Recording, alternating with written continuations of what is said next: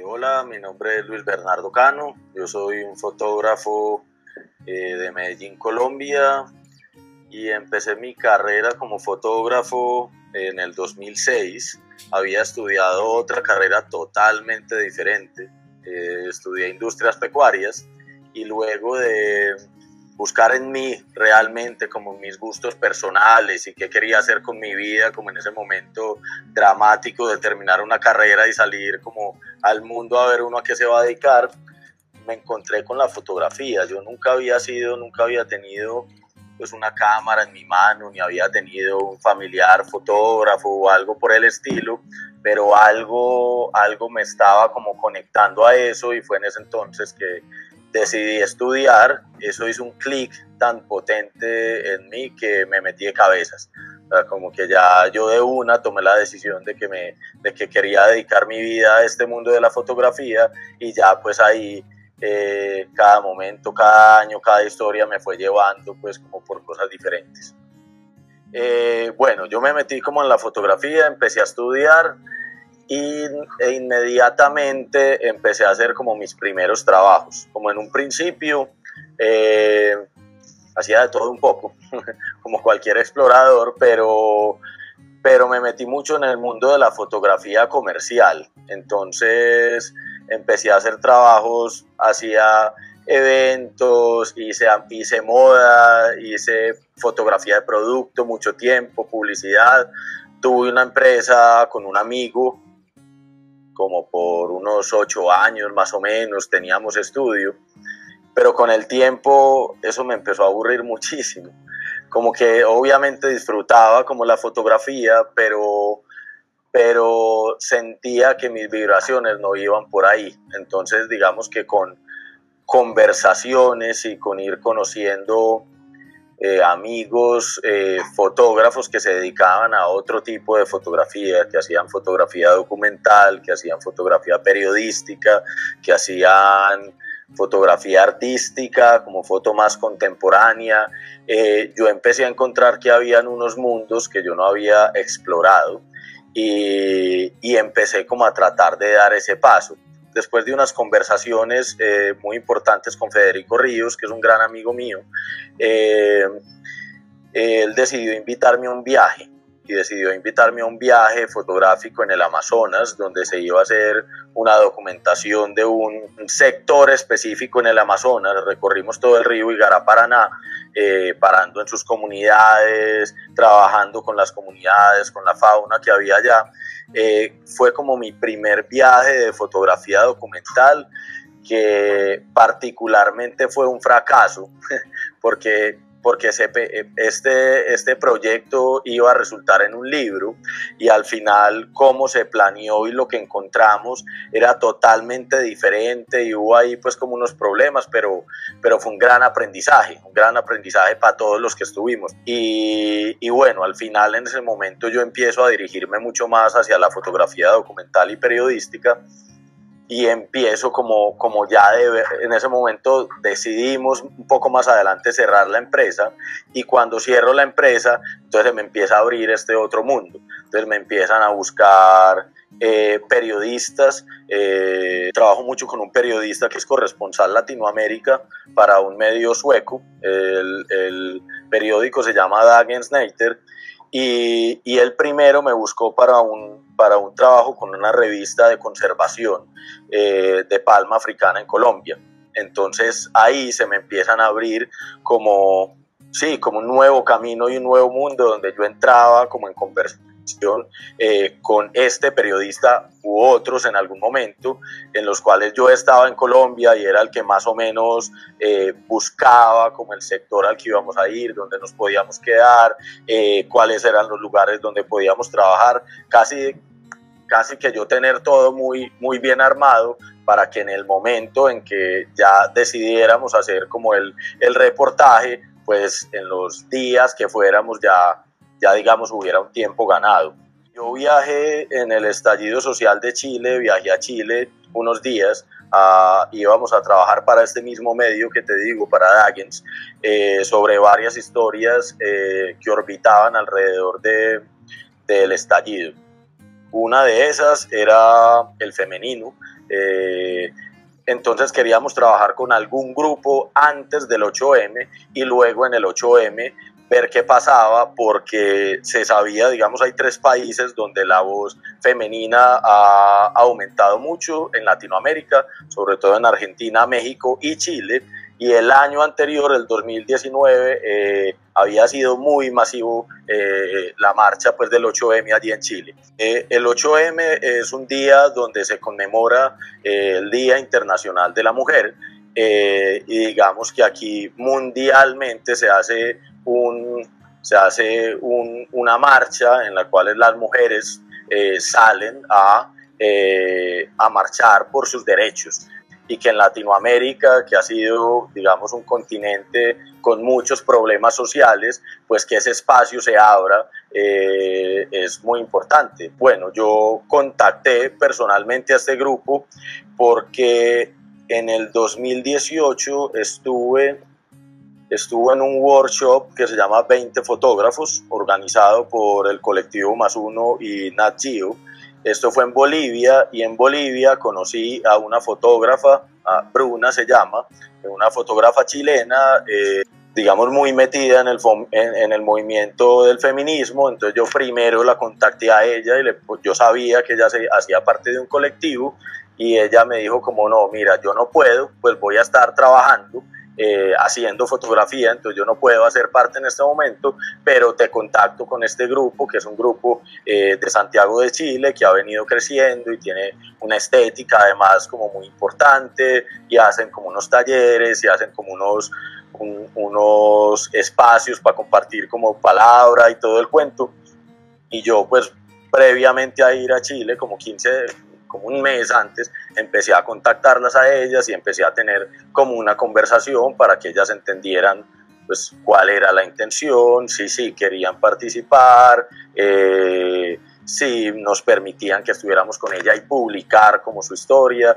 Y, bueno, entonces eh, ese día estuvimos con ellas eh, y yo empecé, esta historia es muy particular porque digamos que en el periódico siempre quieren fotos como de acción, es como más normal. Entonces ellos tenían unos talleres, tenían unos desfiles, tenían unas cosas. Y mientras yo hacía eso, empecé a hacerles retratos, porque a mí el tema de las máscaras me parecía estéticamente súper poderoso. Eran, ellas cambian de máscara cada cierto tiempo, las vuelven a hacer unas nuevas. Entonces yo empecé a hacer unos retratos muy cerrados que eran para mí. Esos retratos no, para mí no eran para el periódico, eran retratos que yo quería hacer. Y normalmente como hay una gran diferencia de horario entre Colombia o Chile en, ese momento en que estaba ahí Suecia, yo tengo, que, yo tengo que llegar esa noche y enviar de una. Yo no puedo esperar al otro día porque tenemos, no me acuerdo allá cuánto es, pero en Colombia son como siete horas. Entonces yo llegué y mandé como todo el trabajo del día y por la mañana me siento a desayunar con Henrik, que, era, que es mi colega periodista, y, y, le muestro estas fotos. Le digo, mira lo que hice, ¿qué te parece? Y el, man se quedó súper impactado y me dijo, súper buenas, las mandaste. Y yo no, pues el periódico no publica este tipo de cosas, mándelas ya. Y las mandé, en realidad el, las series de nueve fotos, aquí en el premio hay tres, eh, las mandé y publicaron todas. Eso es muy raro en un periódico. Publicaron cada una de ellas, hicieron una edición súper bonita y yo quedé como, wow, qué homenaje. Entonces le mandé a ellas de una para que vieran la publicación, que habían quedado todas, cómo había sido el artículo, el artículo y todo el tema. Y, bueno, y después las mandé acá al Salón Colombiano de Fotografía y también. Entonces al final eran, a veces siento que... Eh, que son bobadas de uno, pues, pero a veces siento que esas búsquedas personales son mucho más importantes que las búsquedas bajo pedido, eh, que uno las debería combinar, uno debería como seguir su estética, su forma de hablar por un lenguaje, que en este caso es la fotografía, y, ta, y unirlo como a, esas, como a esos trabajos bajo pedido, que era lo que yo estaba haciendo. En las marchas, en las manifestaciones, se usan siempre capuchas pues para que no haya un reconocimiento eh, por muchas cosas, por, porque podrían pues como pues tomar personas, desaparecerlas o, lo que sea, cosas atroces que podrían suceder. Eh, en realidad las personas lo que están haciendo es proteger su identidad. En Chile, en algún momento, eh, Sebastián Piñera, el presidente, decidió sacar una ley anticapucha en la cual si alguien era encapuchado era un delincuente. Entonces, eh, con más razón, las personas la, empezaron a, utilizar más y los grupos feministas mucho más que los hombres. Entonces empezaron a decir como, como que queremos proteger nuestra identidad, esto, esto es libre y además queremos hacerlo bonito para dejar un mensaje como poderoso. Entonces uno siempre ve a las mujeres allá en Chile unas capuchas hermosísimas. Mm, yo ya lo conocí hace mucho tiempo, pues por ser de acá de Medellín. Incluso ya había participado hace mucho, realmente no participaba hace algunos años, pero ya había participado varias veces.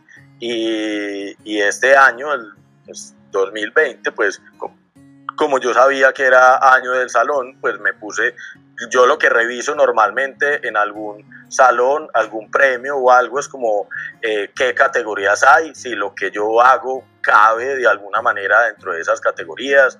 Eh, a veces investigo también quiénes son los jurados, pues qué, qué tipo de trabajo de personas son las que están revisando y por qué son importantes digamos, esa mezcla entre la categoría y la persona que está ahí y ya, entonces digo como, bueno, pues mi trabajo puede caber dentro de esto, pues no es de alguna manera, no es mandar por mandar, es mandar y, y de alguna manera también es enviar el mensaje acá, es como si esto pasa, entonces eh, yo no hago parte de un grupo de feministas, soy un hombre, pero hice un trabajo que acompañó eh, lo que ya hacía un colectivo feminista en Chile que puede servir de ejemplo para colectivos feministas en Colombia. Entonces, cuando esto genera ecos eh, en publicaciones o en este caso en el Salón Colombiano y eso, pues podría también apoyar a hacer al menos puentes o conectores entre otras cosas. Finalmente uno como fotógrafo pues quiere que sus trabajos trasciendan de alguna manera socialmente, ¿no?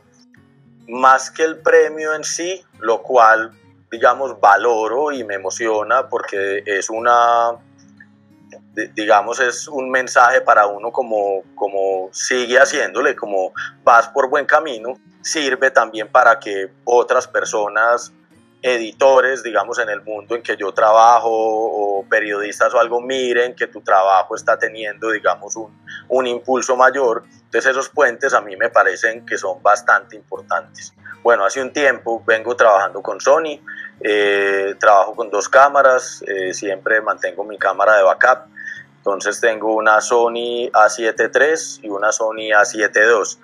Eh, y especialmente pues como en este tipo de trabajos cuando son periodísticos siempre tengo las dos, una con un lente, otra con otro lente. Eh, de acuerdo a lo que esté haciendo, esos lentes cambian.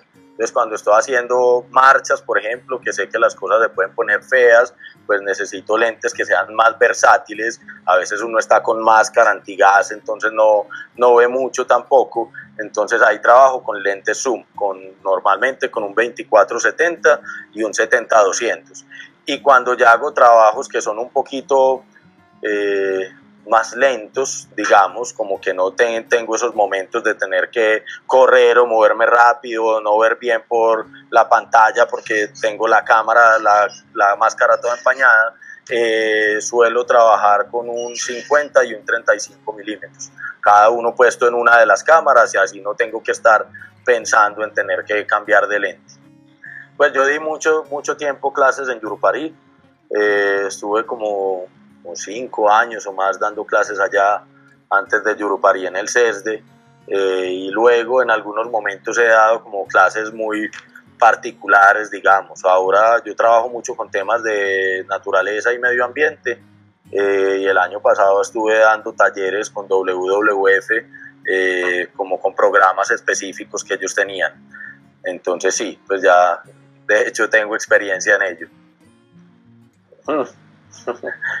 ¿Qué, pregunta? Eh, no, pues para mí es como un como el lenguaje que yo encontré para poderme comunicar con el mundo.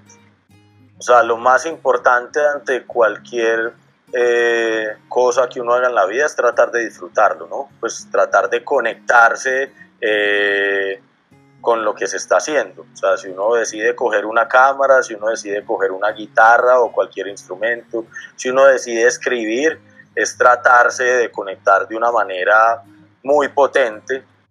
Si se puede vivir de la fotografía, sí. Eh, yo vivo de la fotografía, vivo de la fotografía desde el 2006, literalmente desde el año en que decidí meterme a estudiar fotografía. Eh, y si con el punto anterior se meten completamente, es encontrar lo importante, eh, porque el, el, mundo de ser independiente no es fácil, pues tiene altibajos todo el tiempo, pero lo importante ahí es encontrar que hay un mercado, hay mercados que ya existen para cualquier tipo de fotografía que uno decida hacer. Entonces, si uno decide hacer fotografía periodística, hay un mercado para eso, que ya existe, uno no se lo tiene que inventar. Y, y, así con cualquier género o tipo de fotografía que uno haga. Entonces, si uno decide eh, a manera profesional meterse en este negocio, entonces lo que tiene que entender es que ese mercado está allá afuera, es buscar la estrategia para conectarse con ese mercado. Primero que todo, un saludo. Eh, yo no sé si saludé ahora al principio, pero un saludo a todos los que nos están escuchando eh, y si están, digamos, de alguna manera vibrando con este mundo de lo fotográfico. Eh, eh, es algo muy maravilloso, pero que también requiere mucho, mucha dedicación. O sea, un consejo que puedo dar es, es al conectarse de esa manera, sáquenle tiempo, sáquenle tiempo a practicar, sáquenle tiempo a estudiar, sáquenle tiempo a ver referentes, salgan incluso un poquito de, eh, que es importante también, pero salgan un poquito como de lo local, miren quiénes son los que están haciendo buenos trabajos afuera, miren quiénes están haciendo buenos trabajos eh, también al interior, que empiecen a mirar quiénes son los que están ahí eh, en la punta de la lanza, que eso sirva también como ejemplo para, para meterse en ese, en ese baile. Muchas gracias a todos y todas las que nos escucharon.